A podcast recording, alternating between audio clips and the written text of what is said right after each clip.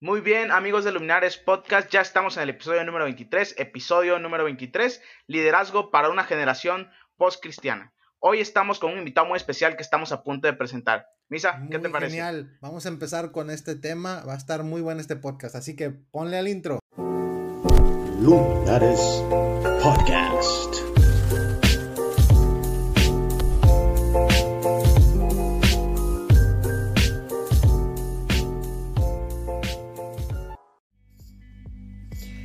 Considera apoyar este proyecto y podcast. Tu ayuda nos mantiene creando contenido de calidad. Nuestro proyecto no tiene un presupuesto elevado, porque es autofinanciado por nuestro pequeño equipo. A través de este ministerio en línea, nuestro objetivo es equipar a las iglesias, sus líderes, sus miembros y también a otros ministerios para que cuenten la historia del corazón de Dios, que como movimiento hemos sido llamados a contar.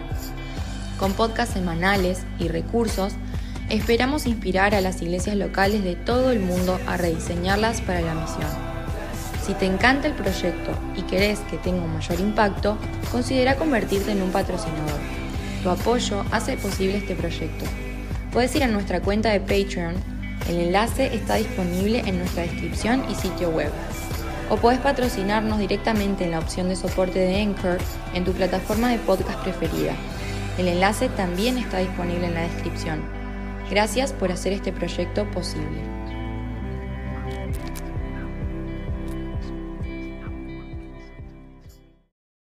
Muy bien, como han escuchado ya en nuestro eh, breve intro que siempre hacemos y que es característico de este podcast, eh, su podcast cristiano favorito, Luminares Podcast. Les agradecemos a toda nuestra audiencia por estar sintonizándonos eh, casi siempre. Hoy estamos muy contentos, ¿verdad, Misa? Está, está como de costumbre mi coanfitrión Misael está aquí conmigo para acompañarme. Y también tenemos a un invitado muy, muy especial, a alguien que hemos estado viendo eh, ahí este, un poco, hemos estado observando su trabajo y que ya hace algún tiempo habíamos querido eh, poder eh, tener en este podcast porque sabemos que es el indicado para hablar acerca de este tema. Estamos en el episodio 23 eh, liderazgo para una generación post-cristiana. Misa, ¿qué nos puedes decir al respecto? Sí, tenemos un gran invitado, es una persona que tiene mucha experiencia en, esta, en este tipo de temáticas y en otras también. Tiene un canal de, YouTube y también una ah, en, redes sociales, está en, Instagram y en Facebook. Tiene mucho material. Ah, él pues ah, saca material en español como en inglés y pues es un pastor experimentado de Estados Unidos él se puede presentar, nos va a hablar un poquito más de, él brevemente. Pastor uh, Roger uh, Hernández, muchas gracias por estar con nosotros. El placer es todo mío, un placer conocerlos, eh, aunque sea virtualmente, eh, sin vernos. Eh, y estoy esperando durante el tiempo que estemos juntos que podamos interactuar y compartir ideas para que seamos más efectivas para alcanzar a esta generación post-cristiana. Sí, gracias, Pastor eh, Roger Hernández. Eh, la verdad que nos da, es un privilegio igual para nosotros. Eh, háblenos un poco de usted actualmente, dónde se encuentra, qué es lo que está haciendo, a qué se está dedicando específicamente. Y nos gustaría mucho saber y a nuestra audiencia sin duda alguna también.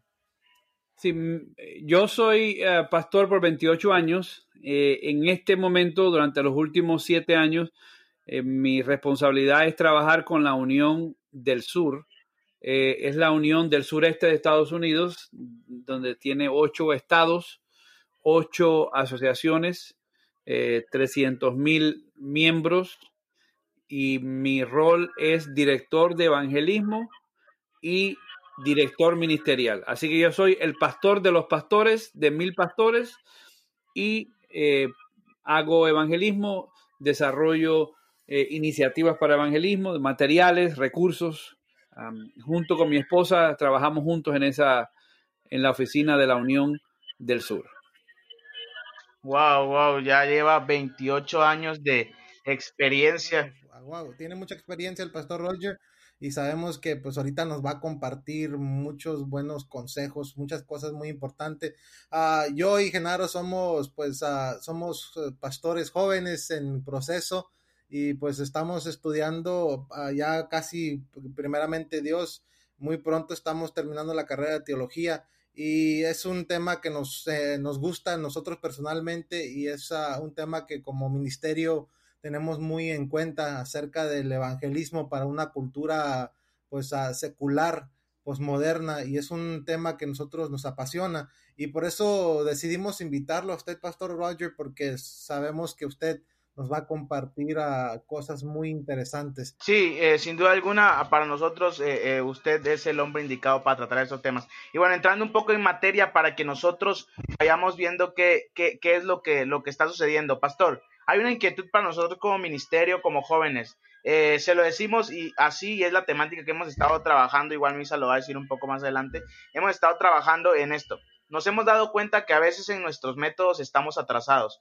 en lo que confiere evangelismo, liderazgo y demás. Y lo decimos así no con afán de querer criticar ni nada de eso, sino con el afán de mejorar y, tratar de idear nuevas ideas. Eh, ¿Qué ha cambiado en el evangelismo actualmente? ¿Cómo, por ejemplo, nos ha afectado la pandemia en el evangelismo actualmente, Pastor?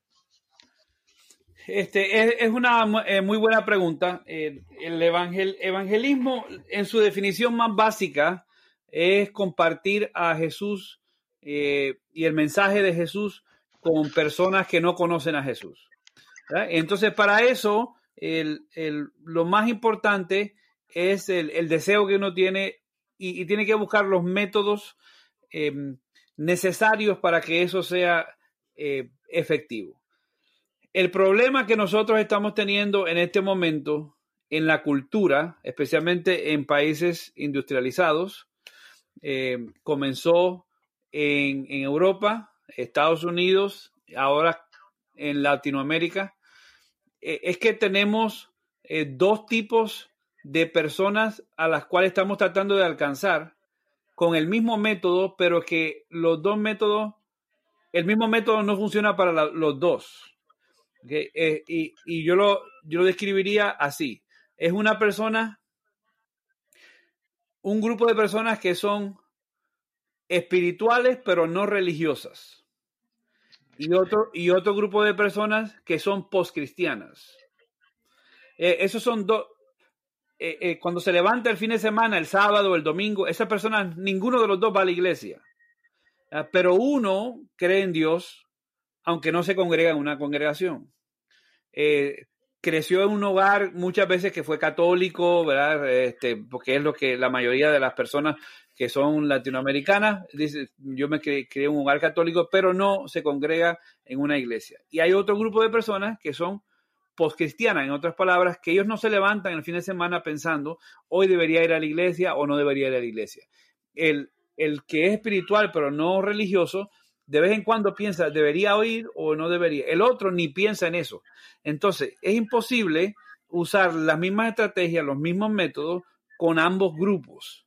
Y nosotros somos mucho más efectivos en la iglesia adventista, somos mucho más efectivos alcanzando el grupo número uno. que Son personas que ya tienen cierto conocimiento, que respetan la Biblia. ¿Ok? Este, entonces, cuando uno le dice a una persona, la Biblia dice, esa persona, aunque no va a la iglesia, estamos hablando del grupo uno de personas que son espirituales pero no religiosas. Uno le dice, este, la Biblia dice, la persona tiene cierto respeto por la Biblia. La Biblia tiene cierta autoridad sobre su vida. Eh, se acuerda de que había una Biblia abierta en su casa.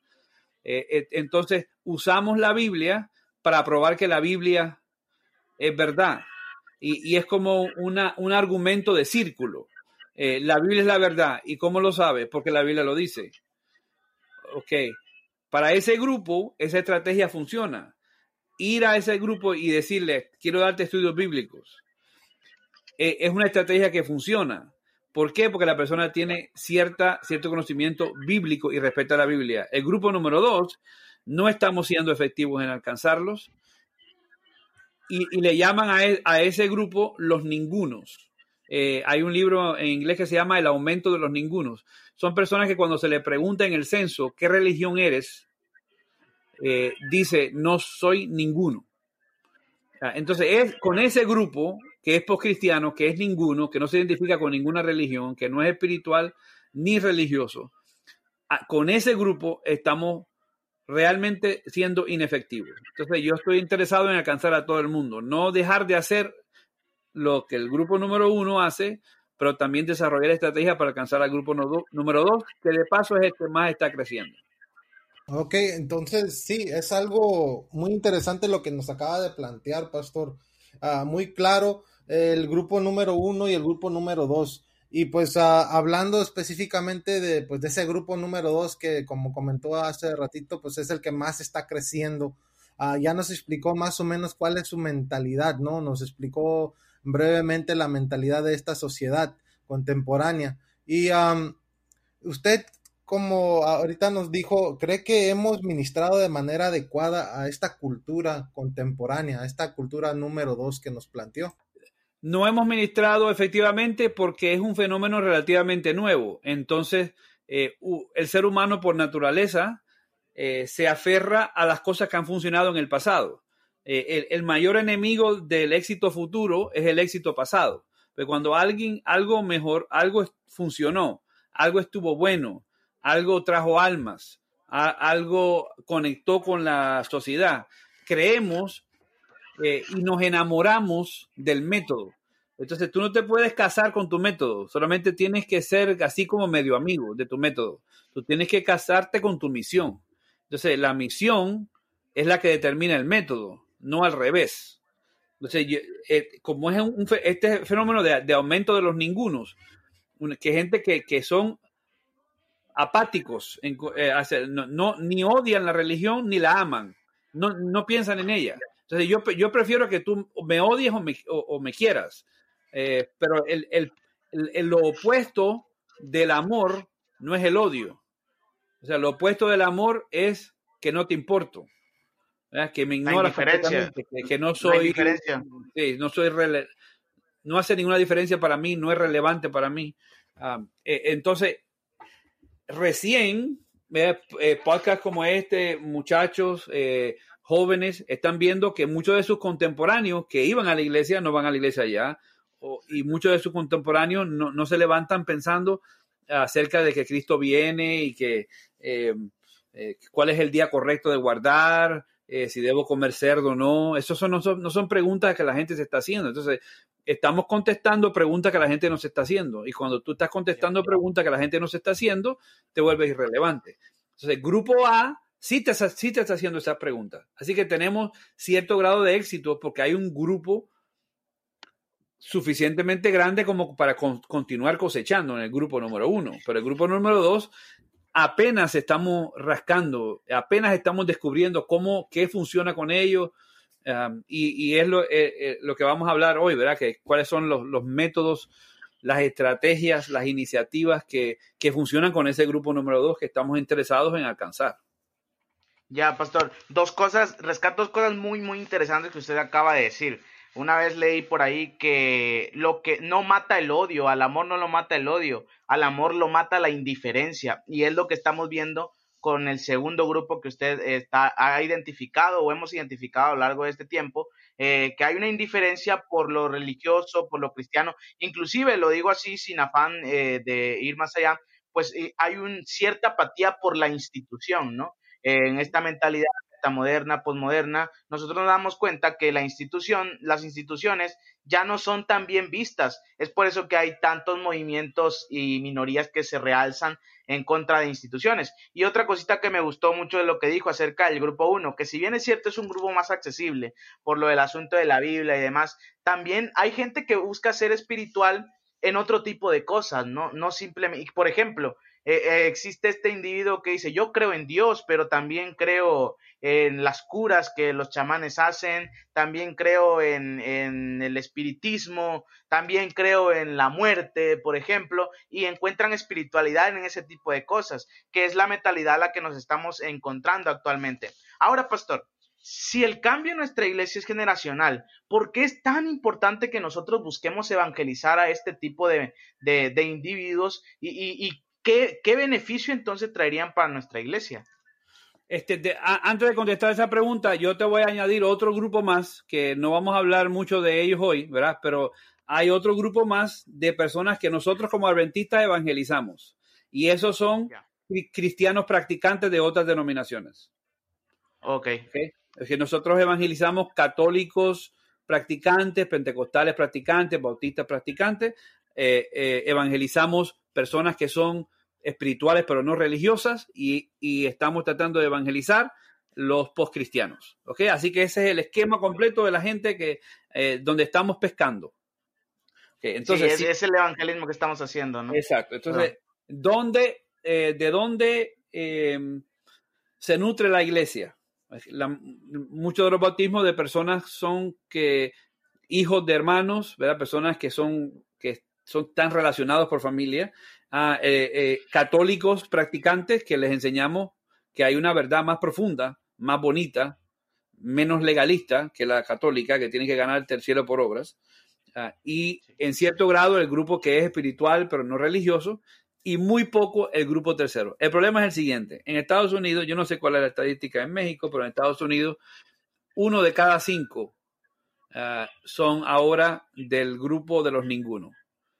Eh, en todos los censos, entonces, si es, una palabra que se traduce allá, habrá censo cuando se hace, se, hace la población, a ver cuánta gente, ya, en todos los censos, en todos los censos hasta el 2010 eh, sí, eh, es, una encuesta que se hace cada 10 años en Norteamérica y se, se investiga eh, toda la población para ver su afinidad religiosa, su, las edades, y, es algo que no, no, es, no, es, algo religioso, es, una, es algo que hace el gobierno para saber cuánta gente hay, cuántos niños hay, cuántos adultos hay, cuántos ancianos hay, cuántos inmigrantes hay.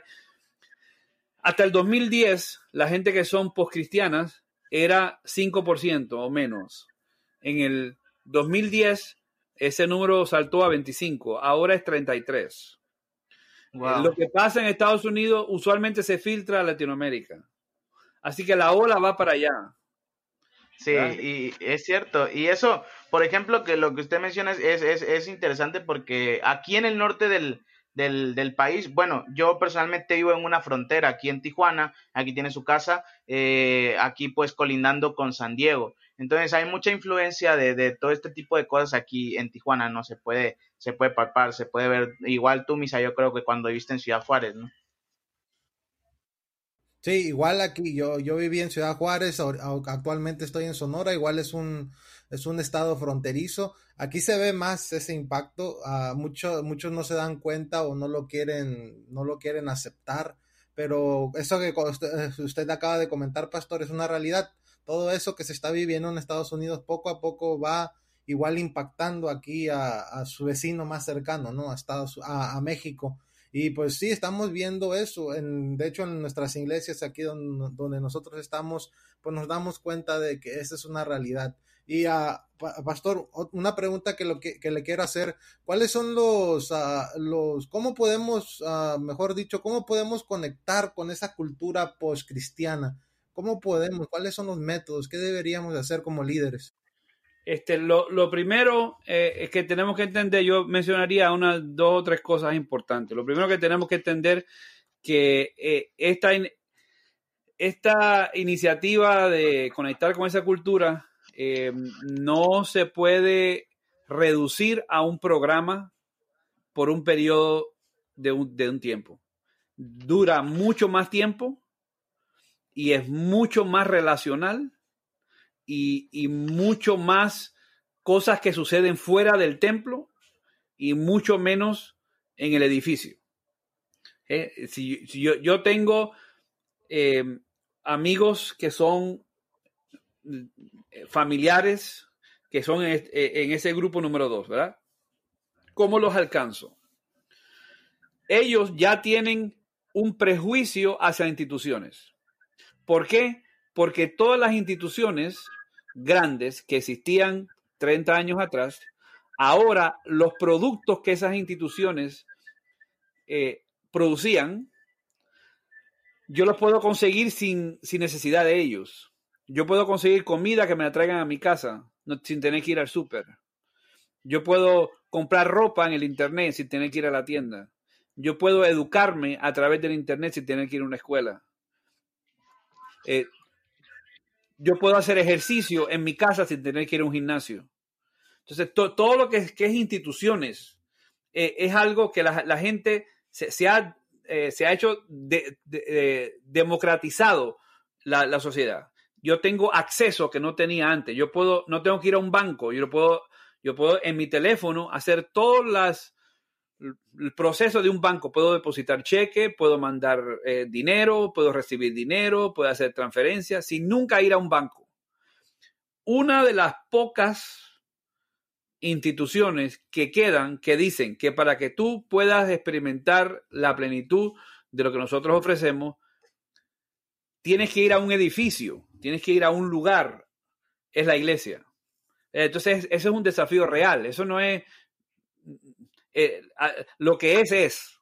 Entonces, eso no es, no es que la, iglesia fracasó o que la iglesia es mal, eh, eh, es, como lo ven. Entonces, la percepción es realidad. Entonces, todo lo que es institución grande, y cuando tú le dices tu primer contacto con una persona postmoderna, una persona postcristiana, es, te invito a mi iglesia, inmediatamente va a haber una pared.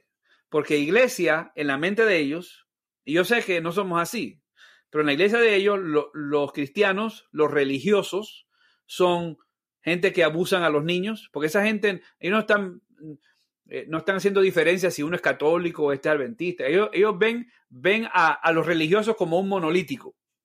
Esos son gente, esos son creyentes, esos son fanáticos, son los que abusan a niños y los encubren.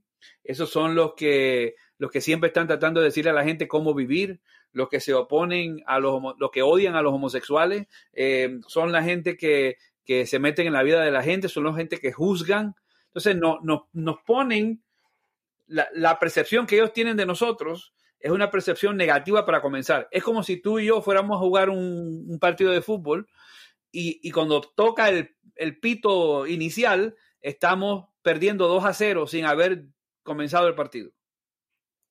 ¿Es posible ganar ese partido? Sí es posible, pero ya estamos comenzando, estamos 0 a 2. Entonces, si queremos alcanzar a esa gente, tenemos que preguntarnos, ok, ¿cuáles son las cosas que los alcanzan a ellos? Y, la mejor estrategia, y vamos a, si ustedes me quieren hacer un par de preguntas más acerca de esto, eh, eh, acerca de estrategia, es, es, muy importante. La estrategia que más alcanza es esa generación y ese grupo eh, tiene altos niveles de preocupación por justicia social.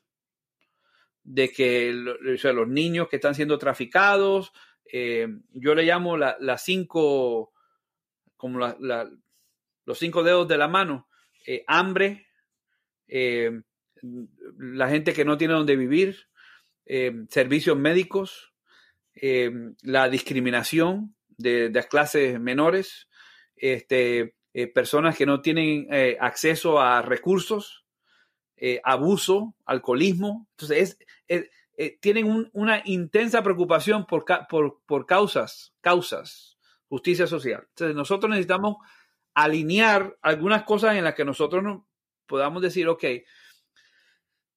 te invito a, mi iglesia tiene un día, la iglesia adventista tiene un día que, que se llama no, de no más violencia, ¿verdad? Este, eh, Ended Now se llama, pues no sé cómo lo dicen en español, pero es algo de la conferencia general. Mi vecina, nosotros tuvimos, nosotros tuvimos una marcha eh, aquí en, en, Atlanta, donde todas las iglesias caminamos eh, diciendo que nosotros no apoyamos la violencia, que nosotros queremos que el abuso se termine. ¿Ok? Entonces invitamos a la comunidad para que se uniera y, hicimos nuestros carteles y todo y cantamos nuestros cantos y caminamos. A eso se, unió la prensa, a eso se unió, se unieron gente que no eran cristianos. ¿Por qué? Porque es una afinidad común. Entonces, por ahí, entonces comienza a bajar las, paredes de resistencia. Porque dice, bueno, esta gente no solamente son, estos no son los juzgadores que me dijeron a mí, estos son, no son la gente que siempre están preocupados a ver cómo nos sacan dinero. Eh, este, esa gente que, que solamente están preocupados en, quitarnos todo lo que nos gusta. Esta gente se preocupa por los niños que están desamparados y, los matrimonios que están rotos. Y por ahí se comienza. El problema es el siguiente, que nosotros nos hemos acostumbrado a tener una temporada evangelística que dura tres meses y al final cosechamos.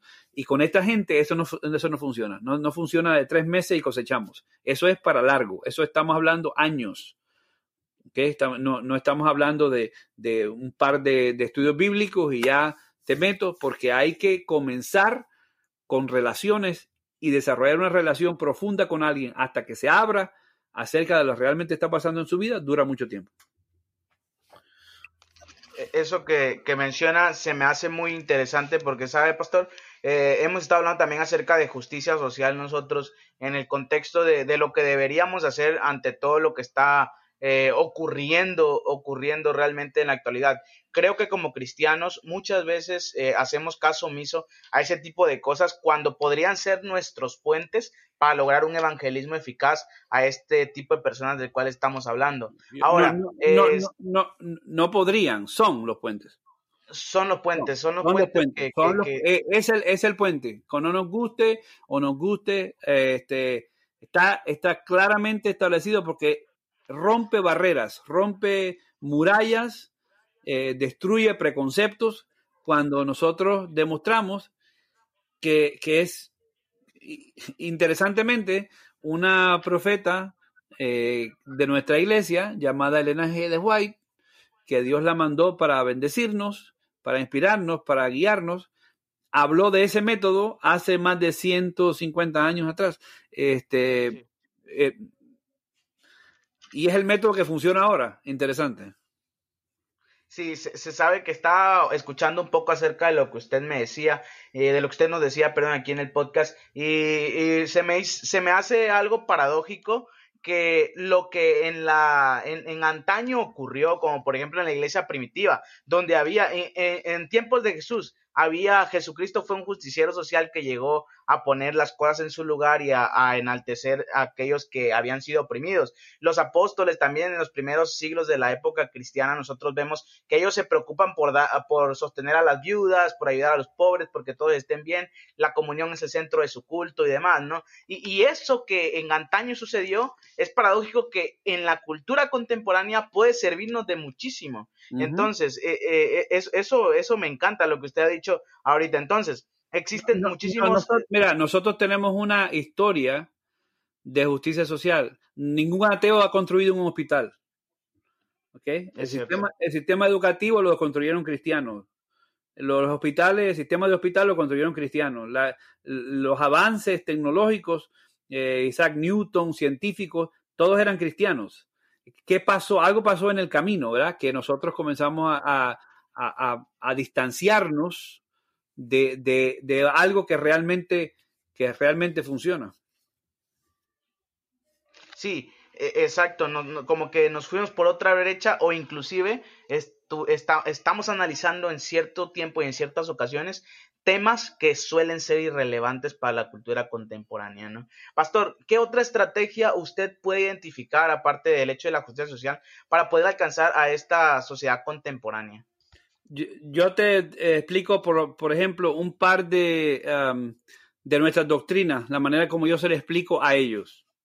Que la doctrina del sábado, lo primero que yo busco hacer no es probarle que el sábado es el día correcto, porque este, eh, en la mente de una persona postcristiana hay una pregunta de dos palabras. ¿Sabes cuál es?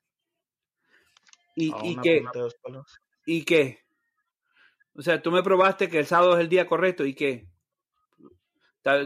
Qué bueno, qué bueno, qué bueno que, eso es para ti, pero ¿y qué, qué cuál, cuál, cuál, es, cuál es el, cuál es el, qué has hecho comprobarme que es el día correcto? Entonces yo, yo presento el sábado, por ejemplo, eh, desde, la perspectiva de balance, donde el sábado es un día de reconectarse con su familia. La mayoría de la gente, especialmente gente que son cristianos, están sobretrabajados, sobrecargados, sobreestresados eh, y cuando entienden el sábado, que el sábado es una vacación una vez a la semana, que puede reconectar con su familia, que puede reconectar consigo mismo, y se les prende una luz inmediatamente. esto, está, esto está fantástico. Pero nosotros hemos reducido la conversación del sábado a que te van a poner la marca en la, en la frente y que te vas a la, la bestia y, este, el falso profeta y el 666. Entonces, y esa gente no está preocupada por nada de eso. Ellos están preocupados que no está viendo a sus hijos que no está pasando tiempo con su esposa, ¿verdad? que su esposa está trabajando todo el tiempo. Entonces tú lo presentas de esa manera. O, otra cosa acerca del sábado, por ejemplo, el sábado es el gran ecualizador.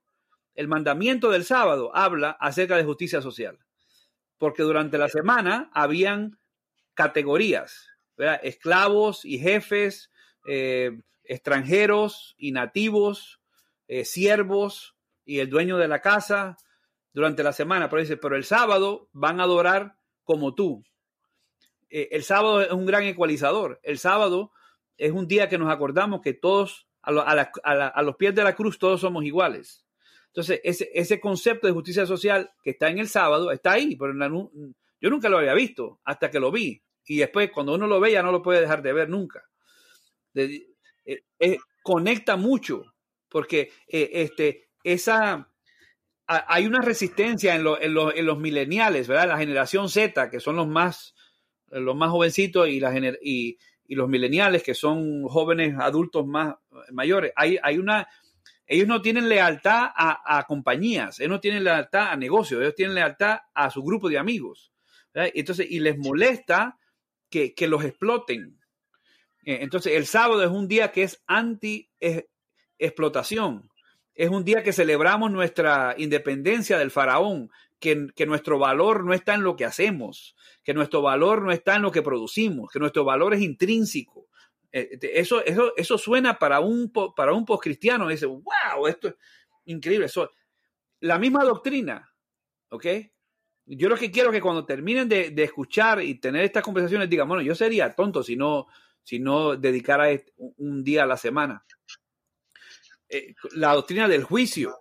Si, si alguien cree en justicia social, la doctrina del juicio son buenas nuevas para ellos, porque la, gente, eso, la doctrina del juicio me dice a mí que la gente que son abusadoras, que son opresoras, no se van a salir con la suya.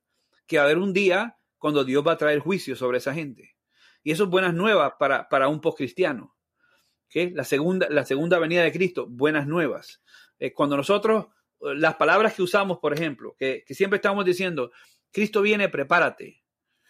Cristo viene, ¿estás listo? Eso denota como que como que la venida de Cristo para que yo pueda estar salvo, yo tengo que hacer mucho, yo tengo que, está en mí en prepararme, está en mí en guardar cosas, está en mí en cambiar, está en mí.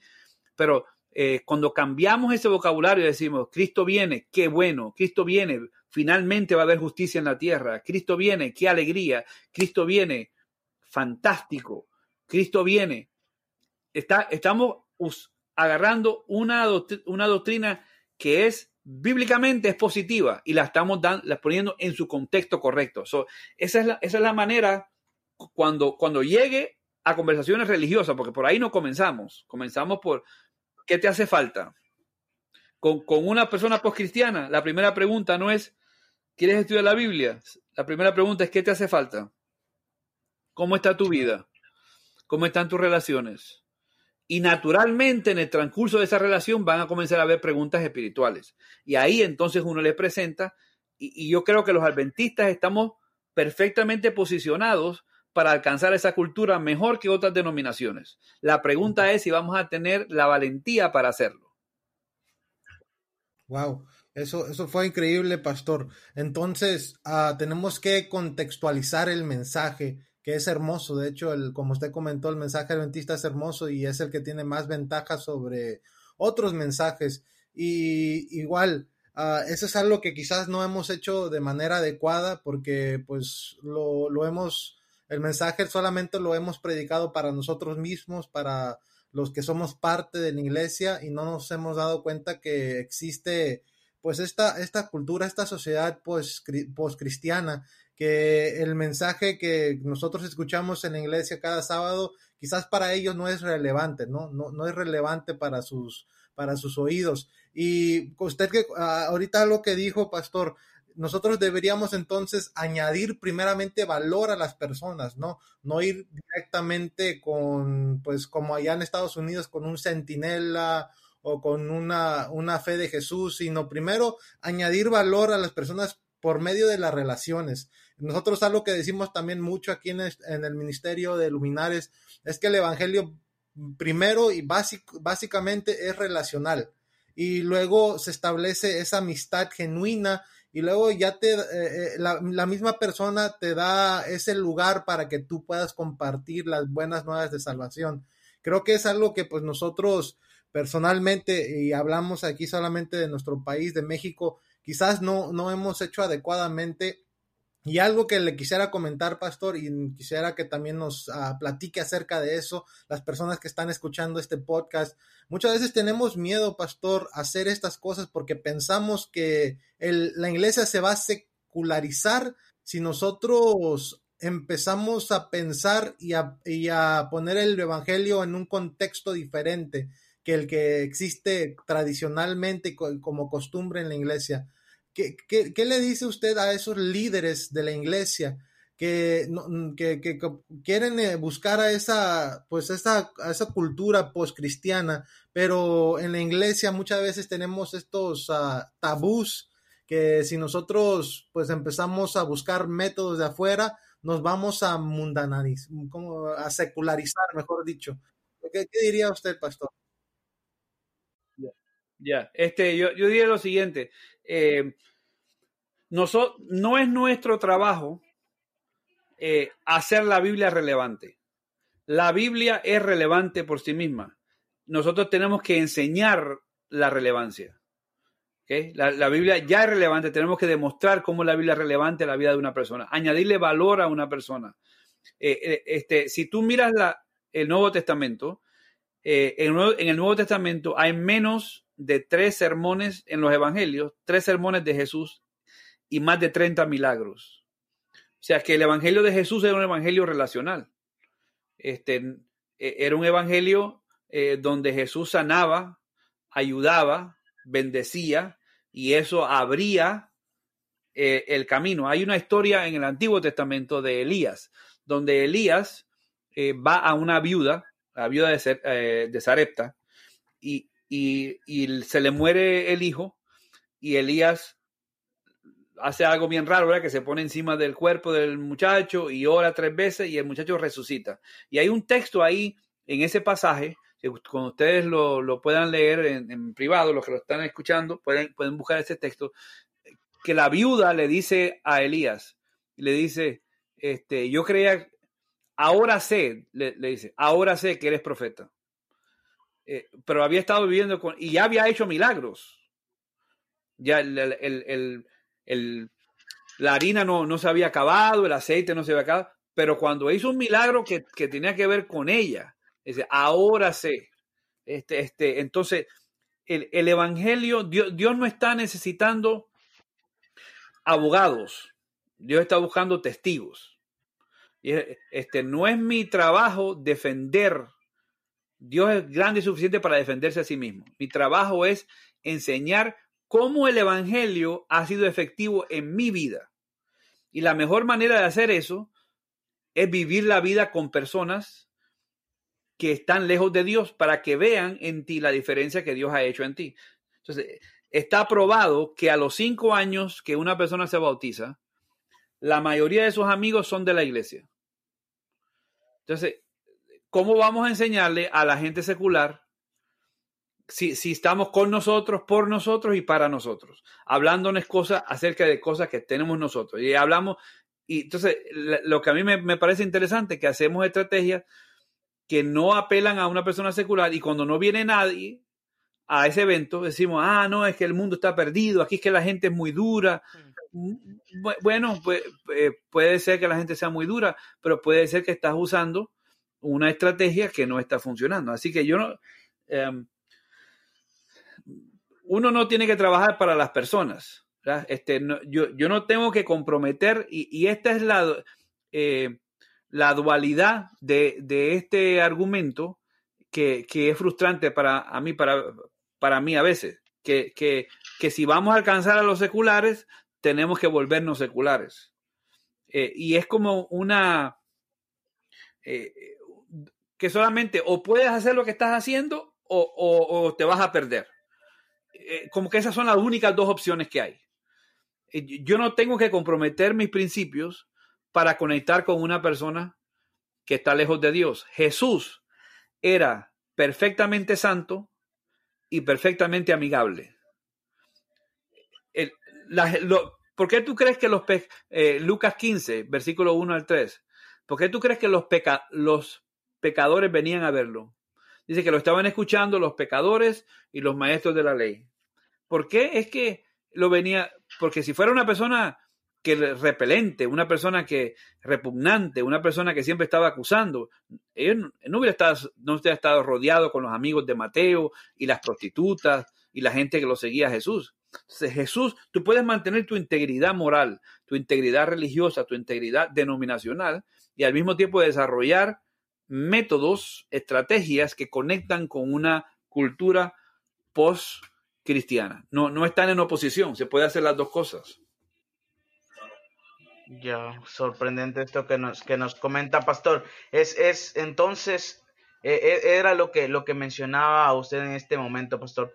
A veces creemos que como, como iglesia podemos secularizarnos y demás.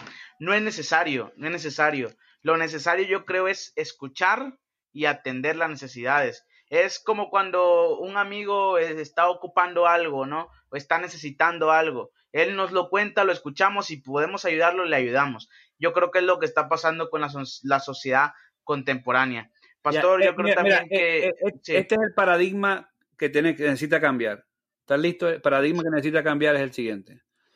evangelismo era, yo estoy bien, tú estás mal, siéntate para decirte todas las maneras como tú estás mal. Don, el evangelismo era, yo, yo tengo la verdad, tú estás perdido, siéntate para decirte todas las maneras como tú estás perdido y déjame instruirte y decirte cómo tú estás perdido. Evangelismo a, la cultura postcristiana es eh, una, no una posición de hablar, sino una posición de escuchar. La pregunta otra vez no es te puedo decir, te puedo contar acerca de mi religión. La pregunta es, ¿qué te hace falta? ¿Qué necesitas? ¿Cómo te puedo ayudar? ¿Cómo te puedo bendecir? Y no les damos comida porque queremos convertirlos. Les damos comida porque tienen hambre. Eh, les damos comida, les damos ropa porque no tienen ropa los amamos porque necesitan ser amados. Y cuando hacemos eso, y la gente pregunta, bueno, ¿hasta cuándo le vamos a dar comida antes de hablarle de la religión? ¿Cuándo le vamos ¿Hasta cuándo le, antes de, darle la fe de Jesús? Y, la respuesta es, sírvelos hasta que pregunten por qué. Ya. Porque nadie hace eso. Este es un mundo muy egoísta y el, el mundo secularizado es que te piso la cabeza y te, y te aplasto para yo subir. Entonces, cuando ven un cristiano que es altruista, un cristiano que da sin interés, porque ellos pueden oler, a nadie le gusta sentirse como un proyecto. A nadie le gusta decir, no, esto, alguna vez no, te han comportado en la calle que, se hacen como amigos tuyos por tres minutos. Hey, ¿cómo está? Mira, ¿cómo, está tu familia? El que te está vendiendo un carro y que, de momento es tu mejor amigo. Eh, esta, gente pueden oler eso a, una milla de distancia. Entonces tenemos que ser genuinos. ¿Cómo te puedo ayudar? ¿Cómo te puedo decir? ¿Cómo, ¿Qué puedo hacer por ti? Entonces, en ese contexto de esa religión, de, esa relación, van a venir preguntas. Y cuando comiencen a venir las preguntas, ahí entonces, como dice Pedro, tenemos que estar listos para dar una respuesta. Entonces, lo que Pedro está hablando en su epístola no es que nosotros vamos a imponer, a decir, ¿verdad? Es, bueno, yo me rechazaron, pero yo, yo le dije la verdad. Así que yo cumplí mi responsabilidad, y así yo se lo dije, que, que estaba mal. Así que bueno, si se pierde es culpa de ellos. No, no, no, no, no, no, no, no.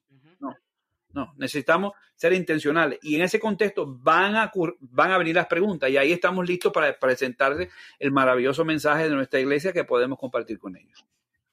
Wow, esto, esto que nos acaba de decir es, es fantástico. Es, haz el bien, haz el bien, haz el bien y en algún momento te preguntarán por qué lo estás haciendo y es ahí donde tenemos que ser audaces para poder presentar algo bíblico, aunque ya lo bíblico viene desde lo relacional, con el Dios que tenemos, que es grandioso, que a través de la historia se ha mostrado para nosotros y que ha tenido una relación con el ser humano muy personal y con este mundo exclusivamente. Ah, entonces Él nos lo muestra y es nuestro más grande ejemplo, ¿no? Pastor, hemos pasado unos momentos muy agradables con usted. Hemos aprendido. Esta es una, una masterclass para nosotros, ¿verdad, Misael? Y, en serio que, esto ha sido muy... ¿Te puedo hacer una, última historia? Sí, claro que sí. Adelante, pastor. Mi esposa, me, mi esposa me dijo, eh, me dijo, este, Roger, tú me puedes abrazar y besar todo el tiempo, excepto cuando estoy haciendo ejercicio y cuando estoy limpiando la casa. Todo, todo lo del el resto del tiempo tú me puedes abrazar y besar, pero cuando yo estoy limpiando la casa o haciendo ejercicio, estoy sudada, no me estés abrazando. Okay. Yo me senté en un sofá mientras ella estaba en el cuarto, en un sofá, en, estábamos en un hotel, eh, en, un, en, una campaña, y, estábamos en el hotel y yo estaba sentado en el sofá de, del cuarto del hotel y ella estaba haciendo ejercicio. De momento dio un mal paso y oí el sonido crack de, del tobillo. ¿Ok? lo oí, cayó al piso. ¡Pah! El momento que cayó al piso, inmediatamente comenzó a llorar. Y estaba sudada, estaba llena de sudor, estaba eh, en pleno ejercicio.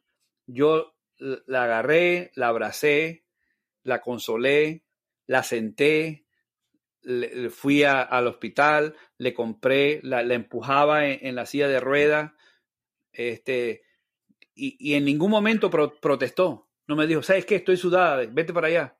No, aceptó. Entonces, la clave es estar cerca de las personas hasta que haya un crack porque eventualmente la vida del secular va a haber un crack, va a haber un, va a haber un divorcio, va a haber un niño que se mete en droga, va a haber otro que, lo arrestaron, eh, va a haber otro que tiene problemas con, lo, ah, con la escuela, va a haber un cáncer, eh, va a haber una falta de empleo. Entonces, cuando ese crack ocurra, ¿con quién van a ir ellos?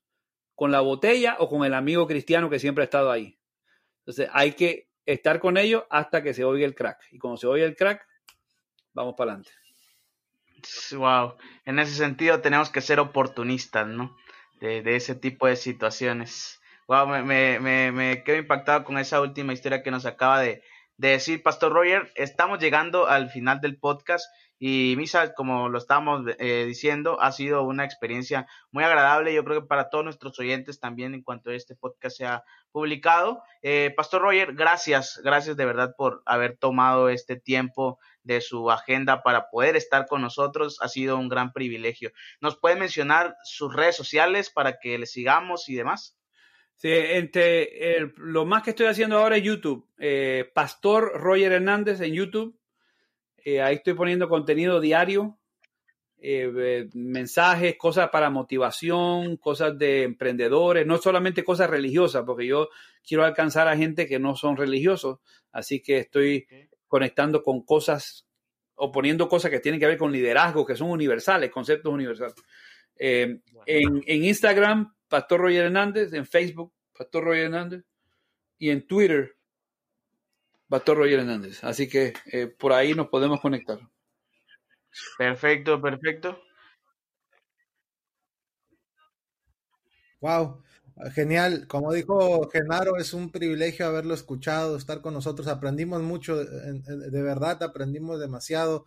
Ah, este, es, este es un podcast que pudo haber tardado más, más tiempo, pero nos gustaría que pues en el pronto futuro pueda regresar Pastor Roger. Igual eh, nos gustaría invitarlo eh, muy pronto igual en un live ahí en Instagram para que igual nos pueda seguir platicando acerca de esta temática que nos que a nosotros como ministerio pues nos gusta mucho y quisiéramos que también las otras personas aprendieran más cosas. Seguro que sí, cuando quieran deben saber. Perfecto, muchísimas gracias Pastor Roger, muchísimas gracias a toda nuestra audiencia, recuerden escucharnos por Spotify, Apple Podcasts, SoundCloud, YouTube, por cualquier plataforma estamos en una plataforma muy extensa, también recuerden visitar nuestro sitio web luminaresministry.org y síganos en todas nuestras redes sociales, Facebook, Twitter, TikTok, ah, Instagram como Luminares Ministry. Gracias a todos los que nos escuchan y una vez más, Misa, muchas gracias por haber estado aquí en este podcast y Pastor Roger, infinitas gracias. No sé que nos, nos volveremos a, a, encontrar acá virtualmente para poder seguir platicando de estos temas. Seguro que sí. Bendiciones a ustedes y adelante, muchachos. Bye. Realmente, gracias a todos. Bye. Tu gracia eterna es conoce eres mi amigo fiel. Ve mi corazón, lee mi pensar, busca ahí cualquier rastro de maldad, pues tú ves lo más